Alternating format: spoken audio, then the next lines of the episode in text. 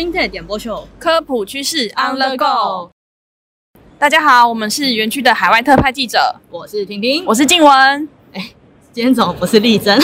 哎，而且今天。背景音有点多，就是会有点杂讯，因为我们现在人在新加坡的金融科技嘉年华 FinTech Festival。今年的 FinTech Festival 它是一个实体的，回违了两年，终于回到了这样的一个实体的环境。那我们，所以我们这周就是真的在新加坡，right now 我们现在在现场跟大家做这样的一个分享跟互动。听大会说，这次讲师超级多，主题超级精彩的。真的哎，其实这次的讲师，呃，根据大会的公告的数据，大概就有八百五十名专家讲师，然后总共的分享的讲座大概有两百五十个小时，我觉得超多哎，根本其实真的听是听不完，听不完，三天真的是没办法。听说有六个后，对，六个后几乎是六倍大的台北金融科技展。其实真的超大，然后展摊这边是不是也超多？展摊将近有四百五十个参展的单位，然后还有二十五个国际的展馆哦。哎，其实台湾我们这次有展览对吗？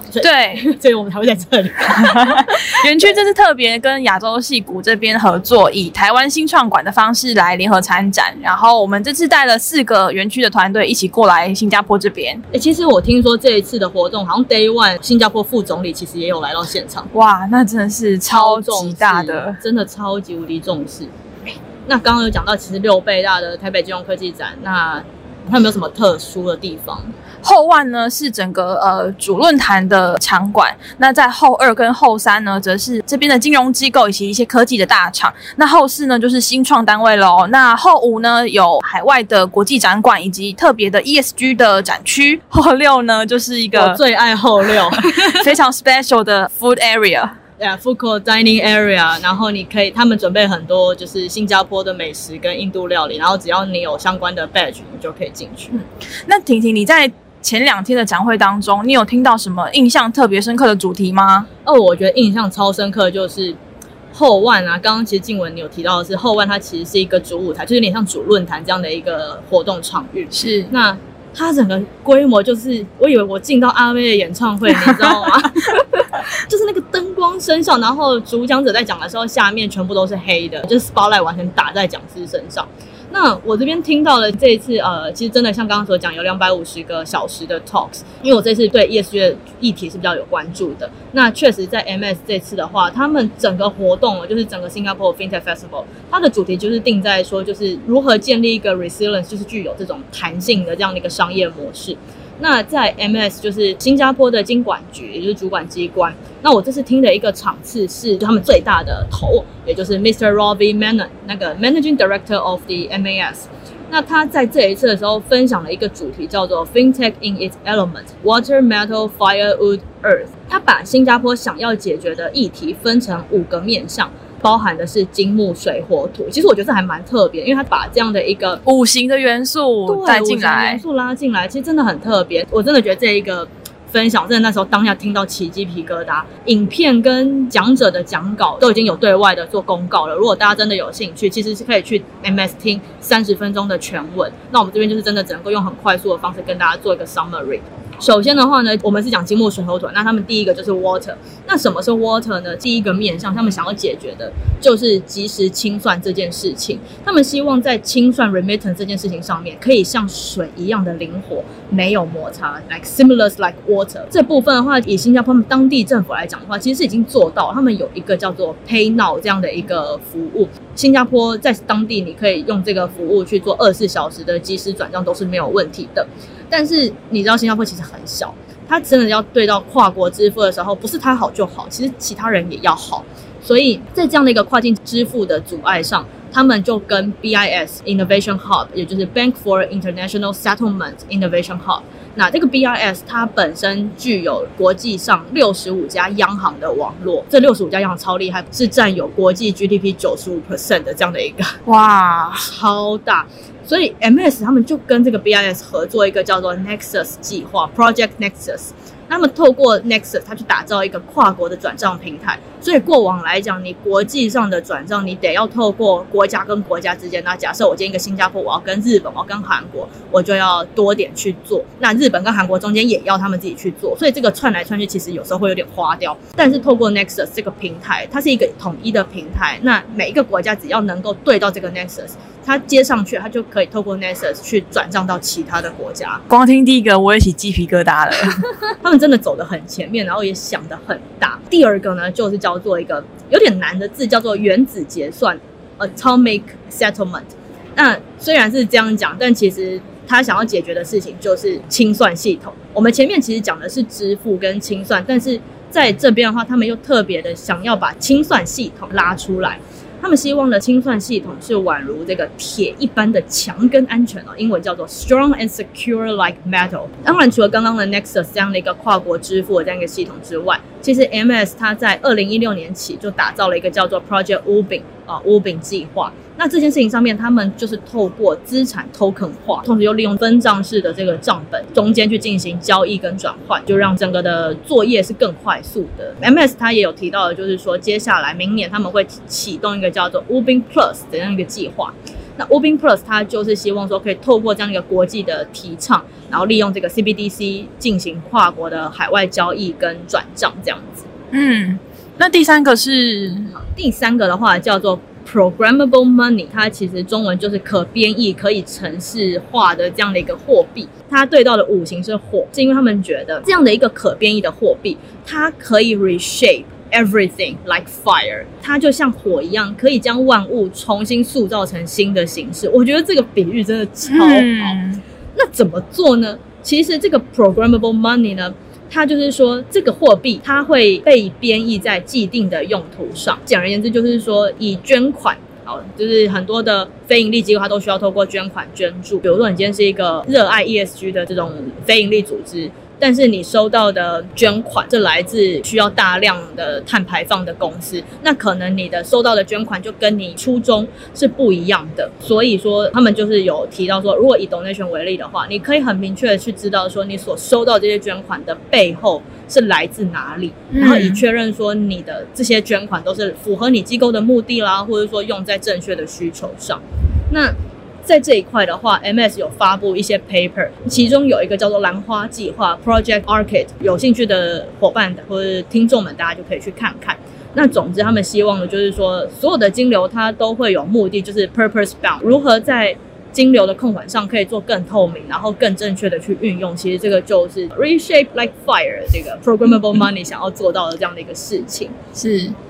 那第四个的话就是 tokenize asset，就是资产代币化这件事情。其实对于 MS 来讲的话，他觉得资产代币化是一个非常具有潜力发展的一个趋势。对于可能第一次听到我们这个 podcast 的伙伴，或者可能之前不是那么了解金融科技的听众们，其实资产代币我们简单快速讲一下，就是说它透过这样的一个智能合约，或者透过你的资产去做中间的代币化，可以去实现去中心化的金融服务，也就是 DeFi。那当然，因为 DeFi 它一定有风险，因为它毕竟是一个很新的技术，它没有透明度，然后再加上因为去中心化，所以你没办法对到特定的个体，你就不知道怎么去做管理或者是这个风险的管控。所以对于 MS 来讲的话，他觉得基本有这些问题，可是资产代币化它还是一个必须要发展的一个方向。那它对应到的是什么呢？其实很难想哦。对于 MS 来讲，他觉得这是一个这个木就是 wood 嗯，金木水火土的木，那为什么呢？因为他们觉得这个资产代币化是具有很高的发展可能性。就像木头，它有能力从小树苗长成大树。他也觉得 tokenize 这个样的一个趋势或者发展，其实是有这样的一个发展潜力。然后他也希望可以培育这样的一个代币化的资产生态系。那针对这样的 tokenize asset，他们也有设立一个计划，叫做 Guardian Project。在这个 Project Guardian 上面的话，就是有兴趣的伙伴也可以去看看。他们其实 MS 跟当地的金融业有去制定一些结构跟协议，哦去协助在利用代币化资产或是 DeFi 的好处，但是同时也可以有效的去管理它的风险。那这样听起来，其实 MS 还是接受虚拟货币喽？其实我觉得是也不是，应该说不是。我觉得 MS 跟台湾的监管是态度是有一点类似的，就是说其实新加坡它不鼓励哦，它对加密货币的投机，类似这种零售的买卖跟交易。但是如果你是哎透过稳定币或者代币化这样一个技术，在健全的监管下面，其实这些技术是可以有效的去协助完善整体的金融服务，那甚至可以协助主管机关或是金融机构去更有效率的去管控中间的这样的一个风险。是，那我们来分享最后一个。对对对，哦，这这 part 实在讲太久了，不 好意思，因为我真的觉得这一段真的非常的重要。那第五个的话，其实就是回到我们最一开始提到这个 ESG，其实 ESG 这一次真的在 MS 或者说在这个 Singapore FinTech Festival 其实占有非常大的一个地位哦。那第五个 MS 想要提到的就是 Trusted Sustainability Data。可信赖的永续发展数据，这些事情其实我觉得是这样，就是从前一两年这个 COP 二六啦，然后到现在 COP 二七，ESG 这件事情，就是因为我们看到气候变迁，其实国际上这个舞台也开始在重视说，作为一个国家或者作为特定的产业，我们可以怎么样去让我们的整体产业更绿能，更能够减少这样的一个碳排，然后最后达到一个让地球变得更好这样的一个环境。对于 MS 来讲，它是反正就是一个金融监管局，他觉得哦，首先。良好的数据，比如说碳足迹的统计跟计算，其实就是推动绿色转型这样的一个基础。这样对到的五行，其实最后的一个金木水土土土二，其实他们想到的就是说。如同地球给了我们这些公司，给了我们一般的消费者一个坚实稳固的基础，grounded like earth，MS 也希望说可以建立一个值得信赖的数据生态系统，可以让这个永续金融持续的去运作，然后作为大家去往这个业续发展的道路上一个坚实的基础，这样子。那在这件事情上面的话，MS 它打造了一个叫做 Project Green Print。那这个 Green Print 计划呢，它其实就是希望可以打造一个数位的公共性，也就是说，它希望透过公部门的力量去简化产业上对于气候或者说对于永续数据的收集跟存取还有使用。对，它这个比喻真的是我听到也是鸡皮疙瘩。现在，其实我觉得，呃，Robbie 他讲了一个很好的点，就是说，我们不管是在做金融，不管我们在做科技，或是现在的金融科技。我们都应该要有一个更大的目标，有了这样的一个目标，其实我们做的所有的推动，或是做所有的进程，才会有那个意义存在。嗯，那大家才会一起来共襄盛举，一起来做推动。对对，这是我听到真的非常有感触的一段的 talk。那就像刚刚所讲的，这整段 talk 大概有三十几分钟，所以大家也可以去听听看。那静文你呢？你有没有看了什么东西呢？呃，我们在会展中，其实如同刚刚婷婷提到，ESG 这块是一个很重视的部分。那我有遇到不同的 ESG 的解决方案，像是呃 Matter，它就是针对投资组合提供一个 ESG 的评级。那我们有遇到呃 Doconomy，它则是提供个人碳足迹的计算啊。那他们目前正在开发的像是呃 Impact Dashboard 的一个消费信贷组合的管理跟报告的工具，让银行呢可以汇集他们想要提供给消费者的讯息。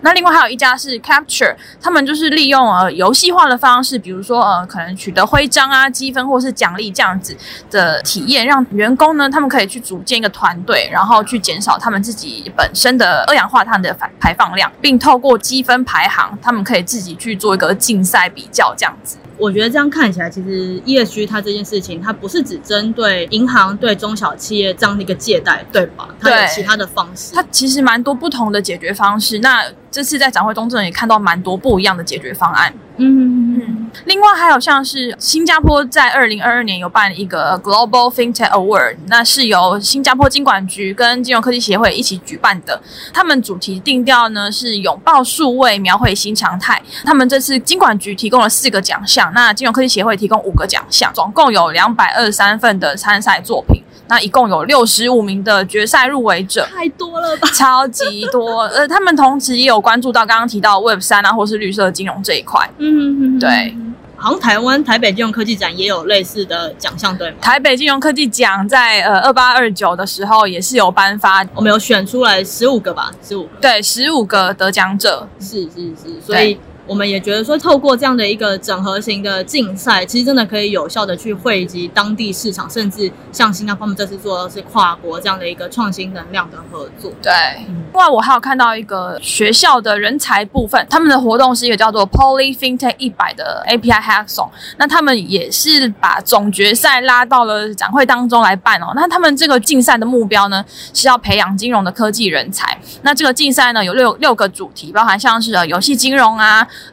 保险科技跟监理科技等等，一共有五所的理工学院，那包含了七十四个团队，三百四十多名的学生一起来参加。这个六个类别的冠军呢，也在台上进行 demo。第二天的，在第二天，对，那他们的评审也有邀请到，就是金管局啊、金融科技协会以及银行协会的长官来给学生们评分建议，这样子。最后呢，也许选出了呃一对总冠军，据说奖金是有四千元的新加坡币，八万九万块台币，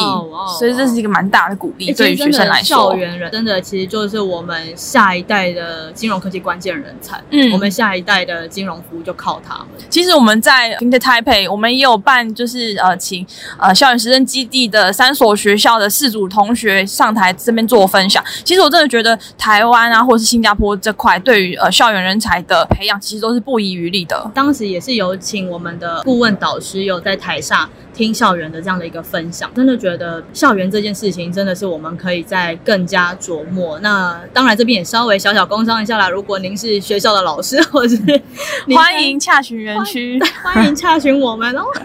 我们其实真的还蛮希望可以透过一些校园的合作课程，然后真的跟台湾的。校园新兴学子去做这样的一个网络串接，对对。刚刚整个聊的是展场，包含像我在后万听到的这样 MS ESG 的分享，还有金文这边看到的一些 Hackathon 的竞赛，还有一些 ESG 的团队。那我觉得新加坡最好玩的地方是，像这种类似的大型展会上，有其他更好玩的。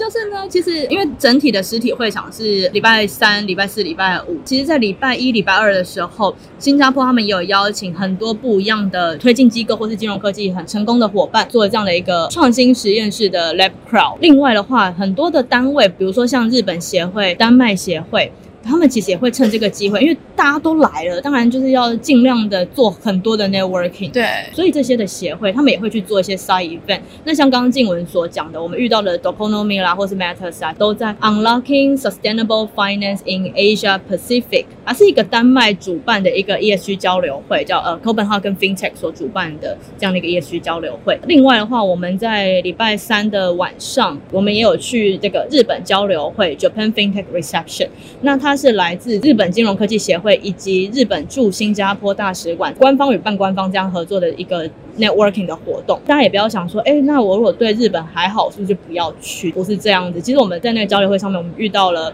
丹麦、爱尔兰，然后斯里兰卡等等的协会，也是因为我们去了日本，所以我们认识了丹麦。丹麦的哥本哈根 FinTech 的协会就邀请我们到礼拜四。晚上的他们的 ESG 的交流会，在 ESG 交流会上面也认识了其他许多，比如说新加坡的 ESG 相关的团队，这些其实都是一个很好 networking 网络，就是这样一个一个串起来的。我们真的是这次也是真的很幸运的，可以透过协会的合作，台湾带出去这样子。最后一趴了，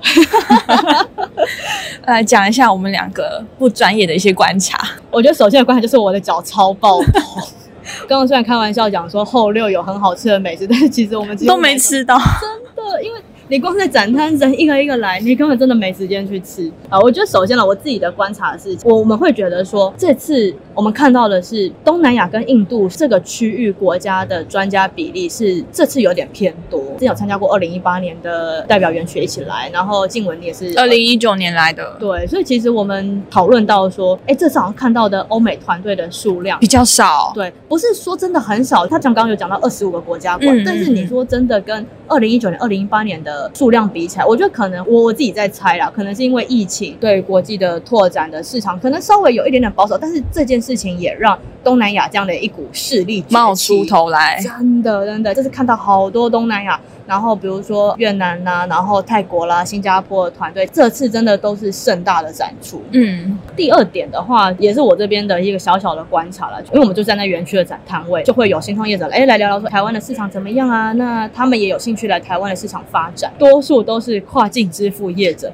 超多，payment 也有，remittance 也有，然后你想要用 blockchain 去做这一块的动作也有，就是我觉得东南亚的移工现况，因为这样的一个产业生态。所以它对于跨境金流还有一定程度的需求。你光是在新加坡，每天都有一堆马来西亚人开车来新加坡工作，然后晚上再回去。其实这个都是属于移工的这样的一个现况。我觉得跨境金流这件事情也 echo 到最一开始我们分享的 MS 对于这个跨境金流的重视度，那个 Project Nexus 嘛。嗯那但是那个当然是基于一个国家的立场角度去做的，只是说我我自己是觉得啦，在跨境金流上面，seamless 这个无摩擦这样的一个事情，不管是在消费者端或是企业端，目前以东南亚市场来讲都是非常具有重视度，然后他们也希望可以拓展到台湾的市场。嗯，我另外有看到摊位上也来了不少区块链的相关业者，他们其实对于台湾法规或是对于台湾的市场都是蛮跃跃欲试的，诶都是有问相关的问题这样子。嗯还有另外一点是我自己看到，因为我们园区这边有做了一个新创名录，那其实是一个很好可以帮呃台湾团队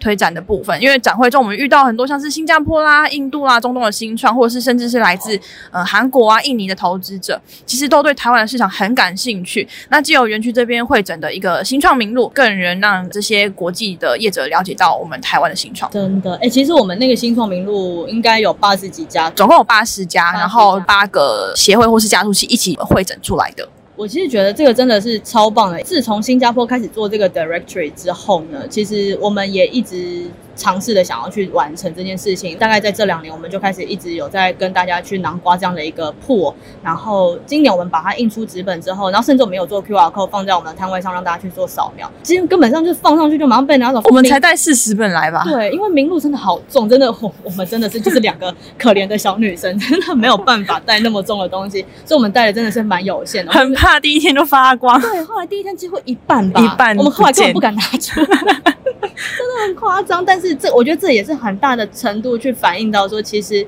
有这样的一个整合性的。资讯来源、嗯其实真的可以很快速的让市场外面的人可以直接的去了解台湾的市场到底有哪些的服务应用。嗯嗯，对，而且大家不要想说好像都是什么创投啊、什么协会来看，不是，也有金融机构，也有其他的金融科技公司，它透过这样的一个名录、这样的一个 directory，它其实可以很直接的去找到他想要合作的单位。嗯，那因为八十几个啦，所以他们好像多数都是倾向就是回去会深入的研究一下。所以如果您现在听听我们的听众是有列在我们这个八十个名单里面的话，可能就可以啊、呃期待一下收到我们的讯息这样子。收到信的时候不要吓到哦。对对，但但是如果你还没有加入的话如果你现在的想法是 directory 是什么呢？如果您今天是金融科技公司，欢迎来联系园区哦，我们真的非常的需要新的新创公司一起来加入我们，我们一起扩大这样的一个台湾金融生态圈。对，最后一个我这边有看到的，因为我们就是作为一个产业的平台，那其实蛮多国家的主管机关，他们来路过了我们这样的一个展摊的时候，对于金管会，也就是我们的主管机关，跟我们这样的一个产业平台中间的合作这样的一个机制，或者说怎么样去跟产业去做一个搭配，其实是非常有兴趣的。像我自己就接到，比如说匈牙利的央行、Jordan 的央行、Saudi British Bank。之类的这样的一些银行或是主管机关，那他们其实都很想要在当地去推行这样一个 fintech，可是可能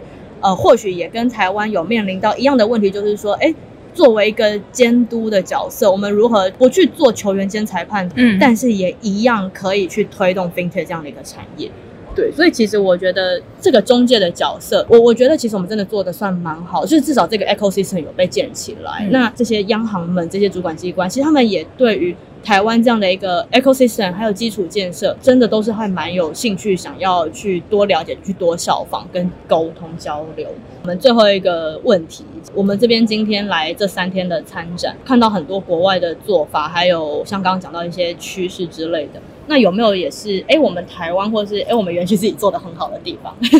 像刚刚提到的呃新创名录畅销之外，其实我们这次带来的四个新创团队，真的都是蛮多呃新创啊，或是国际业者有去跟他们洽谈合作。嗯嗯嗯，哎、其实真的我们真的人真的是络绎不绝，因为我原本还以为，因为我们就夹在一个超大的瑞士滩跟爱尔兰滩中间中间对，然后我原本以为天哪，我们会不会看起来默默无？闻。对，而且会不会大家不知道其实台湾是？但其实我们夹在后四跟后中间，旁边还有个大广场，人来人往，一定是必经之路。真的，我觉得我们这次 location 真的 echo 回来，location 真的很重要，不管是在展场上，或者是在国际舞台上面。台湾我们真的 location 真的是非常的重要。其实也有洽谈到许多的新创，真的有。这样的一个意愿，想要因为台湾毕竟就在东北亚跟东南亚的中间的交界处，所以在这边设立一个 R&D 的 center，真的对于他们在做商业的资源，或是 promotion，其实真的是会有蛮大的注意。我觉得我自己这边看到，除了刚刚讲的名录啦，然后还有团队之外，也想回到 Echo，就是刚刚所提到的，就是我们其实自己的主管机关跟园区的产业平台这样的一个合作机制，其实真的我们看到很多国家是想要去效仿的。那当然，永远都会有更好的国家，所以像新加坡这一次这样的一个，我觉得五大愿景，我自己听到是整个哇，太棒了吧！就是我们真的是可以去进一步的去效仿。那当然，我们已经走在。这个发展上的道路上，后面也会有其他的国家一起来，就是我觉得这个生态圈就是大家一起去 collaboration，嗯，这样的一个活，这样的一个推动，互相借鉴。那我们今天 FinTech 点播秀就，我们声音真的很沙哑，大家 不只是我们声音沙哑，可能后面还有一些背景音因为真的我们已经在摊位上到现在，如果我们前面听起来好像很有生气，是因为我们才刚刚开始录。如果现在大家觉得我们已经很。很沙哑，有点，其实有点想咳嗽。对，我们可能真的很需要大家喉糖的赞助，所以欢迎大家下次来园区的时候可以带喉糖给我啊！开开开玩笑，开玩笑。好，那我们就让大家去多看看新加坡的 paper 啦，或者说，其实 Singapore FinTech Festival 它其实针对这样的一些。活动它也会推出一些新闻稿之类的。其实真的，你如果现在搜寻 Singapore FinTech 一堆新闻，大家都是冲这三天赶快该发布的发布，所以真的有很多的资讯。我们可能没有办法真的完整的 cover 这两百五十个小时，因为就连我们自己都逛不完所有的东西。嗯，那我们这边其实今天就是做一个抛砖引玉，那让大家诶对这个新加坡这个活动有兴趣。嗯啊，当然不免说最后攻上，它就是如果你也想要明年来参加新加坡，欢迎加入园区的。Startups Accelerator，然后也欢迎来加入我们企业实验室，嗯，然后啊，对，新创的加速器企业实验室，还有校园实证基地，哦，这都是有可能的，嗯，我们明年再一起筹组一团台湾馆，一起来新加坡，真的，我们真的要做大馆这次。好了，那我们最后 FinTech 点播秀科普趋势 On the Go，我们下次见，拜拜，拜拜。